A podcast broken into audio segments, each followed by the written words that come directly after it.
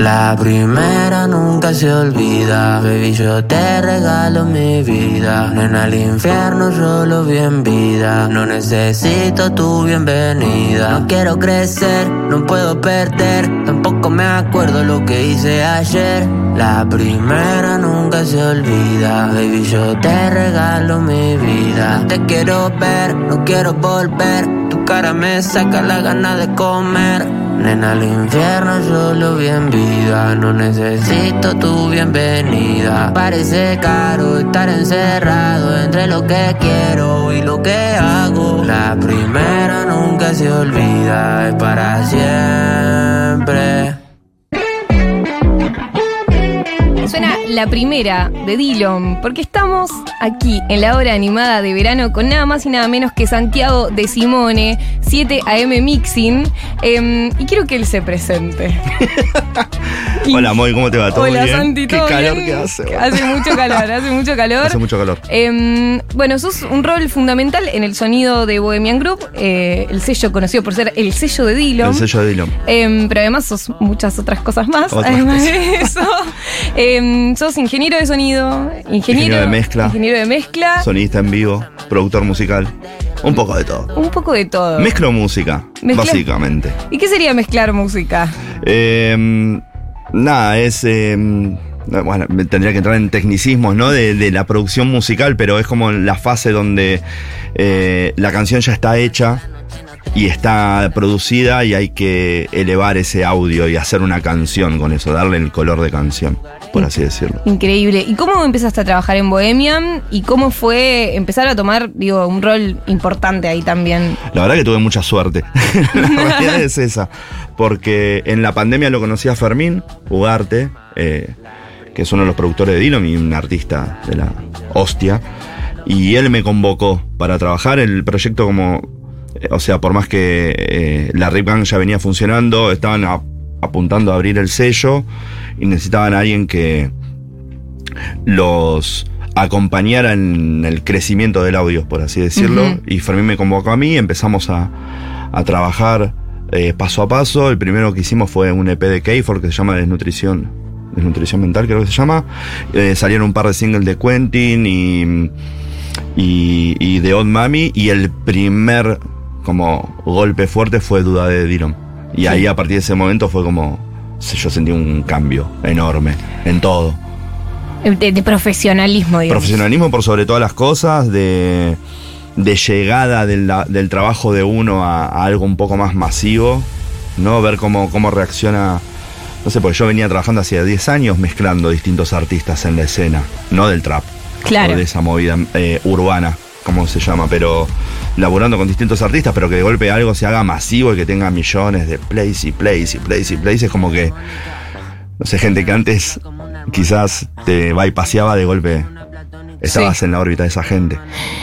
Y, y algo ahí como de, bueno, no solamente vos estar en el rol de, del audio en sí o de la producción también, eh, sino también de participar del show en vivo. ¿Cómo pensás ese, ese todo, digamos? Porque formás parte del proceso de eh, una canción y después de cómo se presenta en el vivo. Eso Eh, se dio de manera muy natural. Parte de la evolución de, de lo que fue el equipo de producción de Dillon, ¿no? Con Fermín a la cabeza, con Luis La Madrid y, yo que estaba mezclando. eh, cuando salió Postmortem decidimos, ya veníamos haciendo un par de shows en vivo que ellos se presentaban bajo el dúo Dillon More Joven, pero cuando planeamos lo que fue la salida de Postmortem fue tipo, que ¿cómo vamos a replicar esto del disco en vivo? y armamos equipo por ese lado y ahí ya es como que el sonido en vivo pasaba a ser algo medio anecdótico y pasó a ser como una pata recontra importante del audio y de, de la mezcla al mismo tiempo, de cómo llevar el sonido del disco al vivo, cómo uno se relaciona con un artista y no es solamente tipo un ida y vuelta de mezcla y vas pasando de artista en artista, sino cómo vos desarrollás eh, el universo de audio no solamente en el disco, sino en el vivo. ¿Entendés? Y en ese sentido yo fui súper afortunado de estar justo en ese momento, ni hablar de la generosidad de Dylan, que es un artista y una persona hermosa, que nos deja construir y nos dejó construir y al día de hoy tenemos una estructura súper firme donde, nada, pudimos llevar postmortem al vivo y que el vivo tuvo un montón de, elogios y de nada, repercusión. Es que a mí eh, me parecía clave que vengas porque, digo, vos escuchás post-muerte y me decís eh, eh, con, auriculares, con auriculares y decís, no, el nivel de detallecitos, de cositas, de. es espectacular. No sé si te acordás de algo, hay algún detalle que nos puedas contar, así tipo una cosa que. Tengo un montón de anécdotas de, de la realización de ese disco, porque fue un proceso muy intenso, había mucha expectativa también. Eh, pues me acuerdo, si uno se pone a recordar 2021 o cuando salió, que fue esa cuestión, ¿te acordás? Post-pandémica, que de golpe todos, había shows por todos lados y salíamos todos para todos Sí. lados. Me acuerdo cuando salió Postmortem, que fue el primero de diciembre del 2021. En noviembre salieron ocho discos, pero recontra picantes de la industria. Sí. Había salido disco de, de Duki, de ICA, de Cato, Paco, Nicky Nicole, era eh, María Becerra, creo, no sé, como de todo. Y de golpe como que el disco que quedó dando vueltas de esa, de esa camada fue Postmortem de una manera muy, muy orgánica y natural. Como a nivel de como que hay un disco conceptual, viste, un concepto, la tapa, los shows en vivo, todo. Sí, sí. Pero lo que, me- perdóname, con decía de la pregunta, tengo un montón de anécdotas de la realización de, de- de ese disco. Eh, a nivel audio fue como muy, muy dinámico el proceso, fue muy natural la conexión que nosotros tenemos con, que yo tengo con los productores, con Fermín especialmente. Entonces, nada, pasamos muchas cosas, fue muy divertido. Y, y- y además como que se pueda como llevar la calidad del audio, pero de una forma diferente, digo, en, en vivo es re rockero. eh, Súper de rockero y pesado. También pensá que en vivo sumamos un guitarrista de metal, entonces como que es el gringo. Porque el disco tenía guitarras, pero eran en otro plan y de golpe como que el disco empezó a, a tener como, el vivo, perdón, una agresividad, viste, muy, muy fuerte y marcada. Y los discos y los shows fueron, a medida que se fueron aceitando, cada vez más rockeros, más pesados.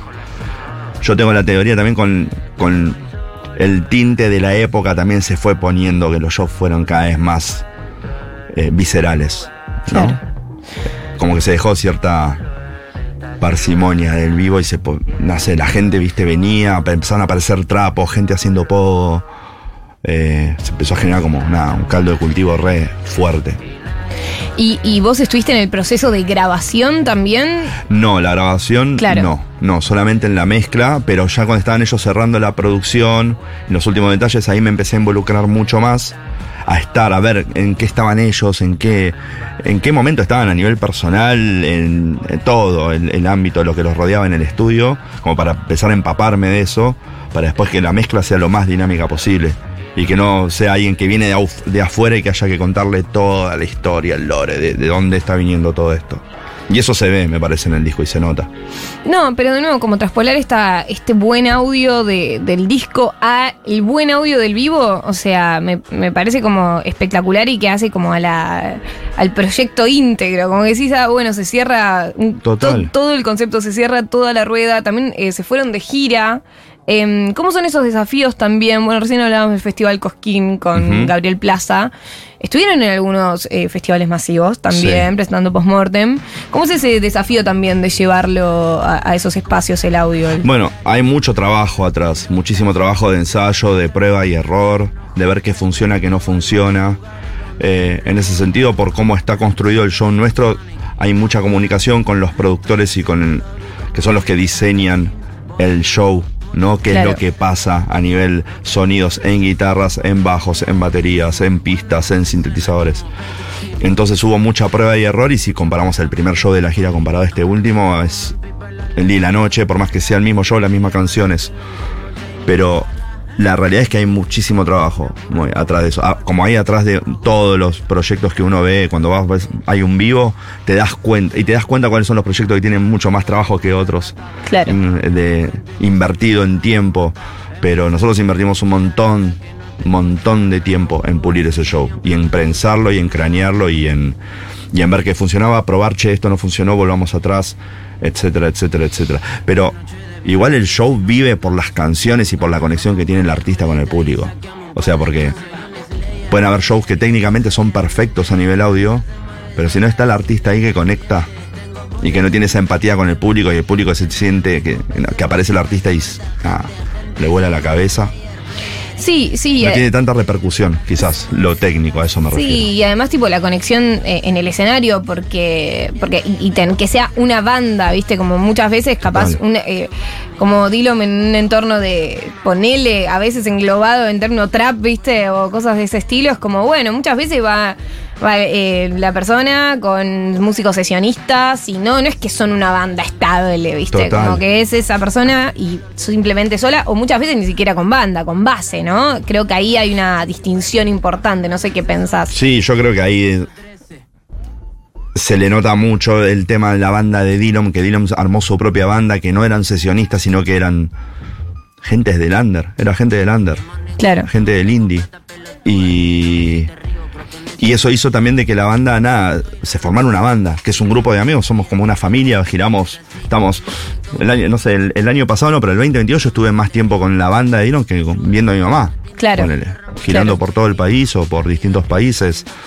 Entonces, bueno, lo mismo, hay mucho, mucho de azar y también hay mucha suerte de que humanamente nosotros nos, nos llevamos muy bien, nos reímos, nos divertimos mucho, trabajamos muchísimo. Y eso para mí se recontranota en el proyecto después cuando uno lo ve en vivo. Esa química, ¿entendés? Esa afinidad entre la gente que labura, Dylan con sus músicos, con su proyecto, todos atrás de él.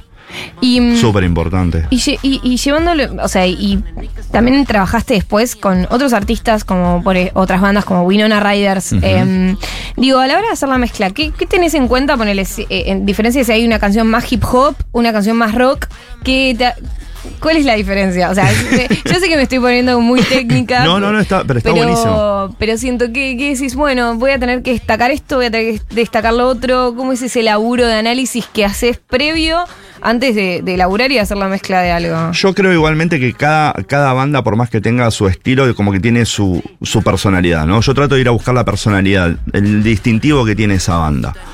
Eh, y por eso antes de mezclar como que trato de, de estar, no sé, de tener otro tipo de charlas con ellos, ¿viste? Saber cómo fue el proceso de producción del disco. Especialmente si yo tengo que entrar en una faceta donde el disco ya está producido, grabado, tengo que mezclar e irme, ¿no? Sí. Y dejar el disco listo para mastering, para que salga. Que sería equilibrado. Sí, equilibrio. Sí, es muy difícil de explicar, Claro, claro. pero. eh, o sea, vos pensás que a mí me llega cada canal por separado. Sí. ¿Entendés? De cada instrumento que se graba. Una batería pues, quizás tiene 10, 12, 14 micrófonos. Todo eso viene por separado. Eso hay que. Ese audio a nivel física y por un montón de cosas hay que hacerle una canción. Ajá. ¿Entendés? Hay que ordenarlo y pulirlo y que suene de manera agradable. Perfecto. O de manera flashera, no sé, de manera flashera, no sé, lo que sea. O lo que quiera la industria, no sé, lo que sea. Claro. Pero- ¿Pasa eso como, bueno, eh, tenemos que llevar un sonido más para que salga en una lista de Spotify, así o no tanto? A veces. A veces. Puede pasar. A veces puede pasar que te, lo tiren, que te la tiren. Sí, que se buscan esas cosas. Claro. Obvio. Y otros todo lo contrario, que era tipo, bueno, flasheala. No, hay gente, sí, hay gente, bueno, hay distintos casos, por ejemplo, de, de que quizás la producción ya está muy, muy marcada y cerrada y mi trabajo no requiere de tanta eh, creatividad, ¿no? De tanto Claro. de flashearla y todo eso, sino acompañar el proceso de producción. Sí. Y hay otros que quizás llegan con cosas menos resueltas y te dicen, che, esto lo dejamos acá, te hacemos una bajada de nuestra opinión, pero flashala, fíjate qué te pasa Claro. con eso. Con Winona me pasó un poco eso. Winona me dijeron, tipo, está más o menos, está el rap, pero si querés flashear, flashá. Y no tuve que flashear, porque ya la música de Winona ya es flashera. Claro. ¿Entendés? Y lo que ellos ya habían hecho, esos mantras y entradas y salidas de instrumentos de un lado, del otro, eso es lo que traté de profundizar. De que si aparecían instrumentos y alguien está escuchando con auriculares, te pasaran cosas, pero ya a veces es como sobre explicar algo que ya está explícito es como medio redundante. Entonces trato de que de ser lo más pragmático posible, pero respetando la identidad de la banda. Con Winona me pasó eso. Y el disco Winona tiene eso, era cómo mantenemos la atención, atención del que escucha y la atención en temas de 7, 8 minutos. ponele. Claro. Que quizás en el vivo es una cosa que está buenísimo, pero una cosa es un show donde vos estás en un estado, en una situación donde te envuelve el, el, el sonido, el venue, etcétera, y otra cosa es en disco, donde quizás estás escuchando en la calle, en tu casa, no sé, en distintas situaciones. Em, respecto a, a- a los lugares, ¿no? Para tocar, a las salas, Mm. eh, ¿sentís que es muy importante el sonido que tenga una sala o, o sentís Sí, que una sala se puede hacer, eh, se puede hacer algo en una sala que no suena tan bien? Y nada, acá quizás una, una pregunta eh, no tan políticamente correcta, arre, nada, mentira. Mm. Pero bueno, para vos, ¿qué sala suena muy bien del país? Que decís tipo, uh, bueno, qué bueno que hay una fecha acá porque la verdad está re equipado. O sea, sí es súper importante el sonido de la sala, recontra importante. Eh, hay muchas salas que suenan muy bien, el Movistar Arena es una locura. En una parte tiene sus complicaciones, es, es, eh, tiene sus, sus vericuetos. Es- lo que pasa es que es un lugar con mucha épica y y mística. mística. O sea, tocas en Luna Park, es en Luna Park. O sea, Claro. no, no hay mucha gente que haga un Luna Park. Yo al día de hoy me sigo quedando con Niceto. Niceto es un lugar que uno ya fue tantas veces y es tan cómodo para todos nosotros y vimos tantos shows que para ir a trabajar me pasa exactamente lo mismo. Es un lugar que suena bien, que uno de tanto trabajar lo hace sonar cada vez mejor, de acuerdo a lo que vos conocés, depende de la banda, obvio, claramente. Pero es un lugar que es cómodo y nada, es como ir a jugar a la casa, no sé, ir a tomar el café Sí. con leche a la casa de tu mamá. ¿entendés Claro, eso? claro. Es como, ah, ok. Y no importa en dónde hayas tocado, pero Niceto siempre tiene eso de. Es un No lugar. sé, a mí me encanta. un lugar seguro. Me encanta. Tipo, conocer la consola. Y Conozco el sistema, conozco qué pasa cuando la sala está vacía, cuando, qué pasa cuando aparece la gente, si la gente va a gritar mucho, si no grita mucho, sé qué tengo que hacer ahí, a nivel audio, como operador. Uy, esto me vuelve loca. O sea. Pero vuelvo me- todo depende de la banda, porque no es lo mismo operar un show de Nena Genix, Sí. ¿sí? Que operar un show de Dylan, que tenés mucho low y sublow por todos lados. ¿Entendés? Es Claro. como una banda más alternativa, guitarrera, comparando a, a un artista urbano que tiene, que es más hip hop. ¿Entendés? Ok, ok. Y, y- y vos ya sabés que hay momentos en los que la gente va a gritar más en una Sí. canción y que ahí tenés que subir todo para que la Pasa. gente no. Me pasa con los comienzos de los temas de, de Dylan, por ejemplo. Hay ciertos temas de Dylan que son medio hits, que arrancan como súper tranqui y la gente empieza a gritar, tipo La Primera, o 220, o Opa, o Pelotuda, que arrancan con un sonido, entonces no arrancan con una banda tocando, no tiene tanto volumen, entonces eso hay que compensarlo porque la gente empieza, ¡ah! empiezan todos a gritar. Ok.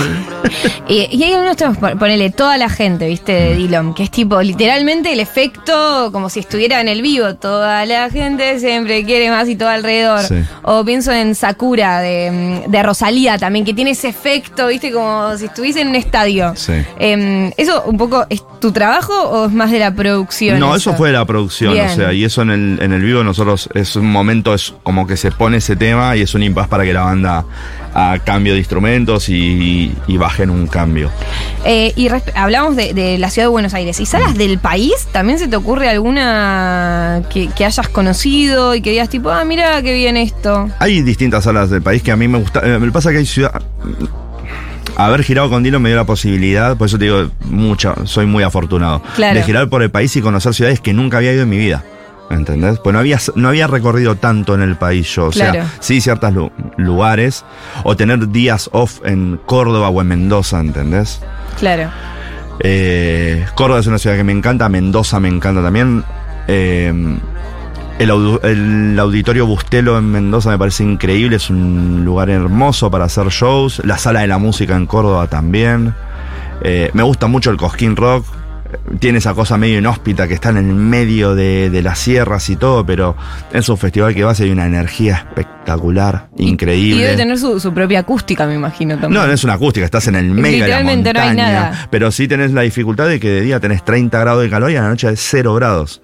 Tienes una amplitud térmica de temperatura, bajones de temperatura, que lo hace desafiante a nivel de estar ahí trabajando, que a veces tenés que estar desde las 10 de la mañana esperando por cuestiones de logística o porque estás, vuelvo lo mismo, en el medio de la sierra. Y por eso te digo, a veces el trabajo nuestro no es tanto de, uy, cuánto trabajaste el audio, sino los tiempos eh, lejos de nuestra familia, los tiempos de viaje, los tiempos de traslado, de, de, de tener horarios para una cosa, para lo otro, eso lo hace a veces desafiante. Eh, ¿Y hace cuánto te dedicas a esto? ¿Hace cuánto dijiste, che, me voy a relacionar con la música, pero de esta forma? ¿Iniciaste siendo músico? Sí, yo tenía una banda, mm, los 2000, Sí. y en el siempre quise dedicarme a la música, nunca encontraba la beta. Eh, tuve un montón de bandas, toqué un montón, pre-cromañón, post-cromañón en Buenos Aires, y 2007 yo tenía 26 años y dije, bueno, no, quiero hacer esto. Voy a poner a estudiar esto, quiero hacer esto, no voy a, no voy a evadir más mi, lo que quiero hacer o lo que o mi pasión. Descubrí que estando del otro lado del, del, del- del estudio, o sea, era donde, no sé, me explotó la cabeza y ya tocar una guitarra tocar un instrumento no me alcanzaba.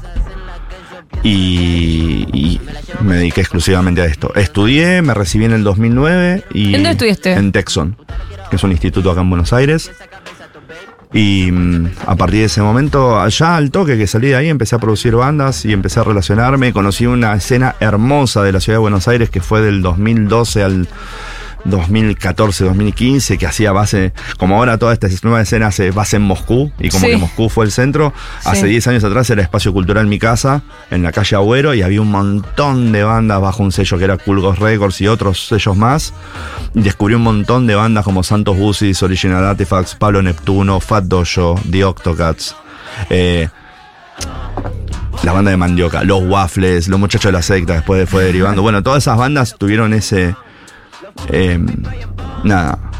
eh, tuvieron ese inicio ahí, ese foco ahí, y yo terminé produciendo y mezclando un montón de esas bandas, y ahí fue donde empecé a, a meterme dentro de la escena. Y es muy loco porque ahora, cuando estábamos haciendo el disco de Winona, Ari, el cantante, me dijo: Sí, sí, yo a vos te conozco de que produjiste el disco de Santos Bus. Y yo digo: ¿Qué? Y fue como muy loco que haya pegado la vuelta todo eso. Sí. Porque de golpe yo como de golpe, bueno, Dillon, la Rip Gang, Bohemian Groove, un montón de artistas por ese lado. Y, y cuando el año pasado salimos con el disco de Nena Genix, me abrió a que mucha gente quizá de la escena más alternativa me pudiera relacionar con discos que quizás ellos tenían de referencia como Niño Mercurio o Plenamente. Claro, ¿Entendés? claro, claro, tremendo. Y me pegó la vuelta y fue como muy divertido. No, está buenísimo, está buenísimo porque, bueno, habla un poco de la diversidad de Mm. las escenas musicales que hoy en día hay en nuestro país. Que Totalmente. es zarpado, ¿viste? Y Yo creo que el momento que estamos viviendo como país a nivel musical hoy en día es inédito. Porque lo que pasó post pandemia con la aparición y pre pandemia, ¿no? con lo que fue el quinto escalón, la música urbana, ¿no? Como todo eso escaló en el trap. De golpe el trap tiene artistas argentinos a nivel mundial con millones de play girando por todo el mundo. Yo me acuerdo que mucha gente de la escena me decía, no, que, bueno, teniendo como sus reparos, ¿no? Yo Sí, le dije, sí, bueno, sí. pero tengan paciencia porque no es malo que se ponga el foco sobre la industria argentina, porque tarde o temprano la- el dinero que se inyecta en la industria, en el trap, va a bajar a distintos estilos. Es lo que está pasando ahora. Y sí. Entonces, eh, no sé, era impensado hace 10 años que hubiera técnicos viviendo de la música, ¿entendés? Porque las bandas no hacían plata. Y que de golpe, es- no sé, que de golpe haya chicos de 20, 21 años con millones de plays en Spotify que les bajan dólares esa plata, ¿entendés? Como que tienen ingresos y que son independientes, quizás no necesitan un sello discográfico. Rompió, se rompió muchos, se rompieron muchos paradigmas que hicieron que hoy en día tengamos, no sé, quizás estoy sobreanalizando mucho, pero hay como un caldo de, de cultivo en una, en una industria musical donde todos están esperando qué más, qué más va a pasar, ¿viste? No sé si a vos te da esa sensación. Sí, ¿viste? sí, bueno, sí, ¿y ahora qué viene? ¿Y ahora qué viene? ¿Y ahora qué viene? Uy, ¿qué va a pasar? ¿Qué va a pasar? Sí, eso y que no dependa de un gran sello es eh, muy importante, ¿no? Porque de repente había como una cosa de que aparezcan bandas curadas por cierto sello y de repente que aparezcan en un montón de lineups de festivales y que decís tipo, bueno, Bueno, ni idea. y si ahora vos es el próximo sí. festival La Palusa cambió del año pasado que era puramente urbano y Sí. electrónico y se ve la grilla de este año, muchas bandas que estaban tocando en Moscú hace dos años están todas ahí. Sí, total. O, total. bueno, no sé, bueno, eh, em, Nena Genix, Winona Riders, Mujer Zebra. Sí. Hay un montón de bandas en el line-up del La Palusa. En mi época, cuando yo En mi quería hacer esa época, en mi- como el abuelo de los Simpsons. Eh, era impensado. Entonces, nada, es como que hay que saber ap- aprovechar y disfrutar lo que tenemos, ir por más, obvio, y ser constructivos con respecto a eso. Genial, genial. Bueno, Santi, muchas gracias por eh, No, gracias a vos, tener aquí eh, tu presencia en Futurock en la hora animada de verano. Em, una última pregunta que tiene Sí. ver. Eh, ¿Te pasa, te cansas al- alguna vez de la música? Tipo, ¿o Sí, no? Sí, obvio. Como que de repente hay algo de. Es algo hermoso vivir de la música y ser técnico, pero bueno, estás todo el día con estímulo musical, sonido. ¿Te pasa de a veces tener que reencontrarte con el placer de ver un show en vivo, el placer de escuchar un disco Sí. por fuera del trabajo? Sí, pasa mucho. Pasa mucho eso. Eh, pero no sé, es momentáneo. O sea, siempre, siempre, siempre uno vuelve a ese primer amor de la música. A veces, a mí lo que me pasa es que al ser padre también no tengo tanto tiempo como para decir, uy, me voy a poner a escuchar un disco. Claro, claro. A veces, cuando empezamos a girarlo, tenía tiempos de viaje y ahí empecé a, redescubrir un montón de música que me había estado perdiendo. Pero, mm, nada, siempre se vuelve. Siempre se vuelve. Y sos, y sos un gran militante de cuidar los oídos también, algo muy importante. Estuviste haciendo entregas de unos eh, como De unos tapones. tapones para los de oídos. regalo de fin de año para mucha gente amiga. Porque sí, porque Porque hay que que cuidarse, cuidarse. obvio. Y mirá que a mí me gusta ver shows a volumen fuerte y yo trabajo con volumen. Sí. Me gusta que el show tenga volumen fuerte cuando la legislación municipal lo permite. Pero nada, no se, no se recupera el oído. Sí, yo tengo que empezar a usar tapones. Y sí. lo estoy diciendo al aire para hacerme cargo. Especialmente en los shows más, eh, no Niceto, pero shows más eh, de bajo presupuesto, donde uno va y se- te metes en el medio del pogo y te cagas un toque a palos. Eh, estaría bueno cuidarse un poquito. Ah, bueno, Santiago de Simone pasó por aquí por el aire de la hora animada en Futurock, arroba 7am Mixing, lo, puede buscar a- lo pueden buscar así en redes sociales. Em, bueno, muchas cosas. Ingeniero de sonido, ingeniero de mezcla, productor musical, un genio total. Muchas gracias por eh, Gracias, haber Moy. venido Gracias aquí. por haberme invitado. Noelia dice, tremendo qué lindo lugar el Mi Casa y los muchachos de la secta los vi el sábado. Y bueno, les quiero hacer un último anuncio que tiene que ver con Bebé Azul. Bebé Azul presenta Pura en Niceto Club. La cantante y compositora, una de las artistas que más creció y se destacó en los últimos años, presenta su primer disco de estudio llamado Pura el próximo viernes 5 de abril. Las entradas ya están a la venta en Passline y atención comunidad Futurock. Hay beneficio 2x1, lo pedís en descuentos.futurock.fm. Facilísimo, Bebé Azul en Niceto, viernes 5 de abril. No te lo pierdas. Muy bien, yo me despido. Yo soy Moira Mema. eh, 32 grados 8 décimas la temperatura en Capital Federal. No quiero salir de este estudio. En la operación técnica Diego Vallejos. En la producción la gran Cami Coronel. En las redes sociales también está Cami Coronel. Con Luz Suez ahí laburando a full. Hoy tuvimos un programa muy especial. Gaby Plaza hablando del Cosquín, del Festival Nacional del Folclore. Y eh, Santiago de Simone hablando un poco de su trabajo en Bohemian Group como ingeniero de sonido y como muchas otras cosas más. Em, bien, nos vamos a ir con Winona Riders, Dorado y Púrpura, ¿te parece?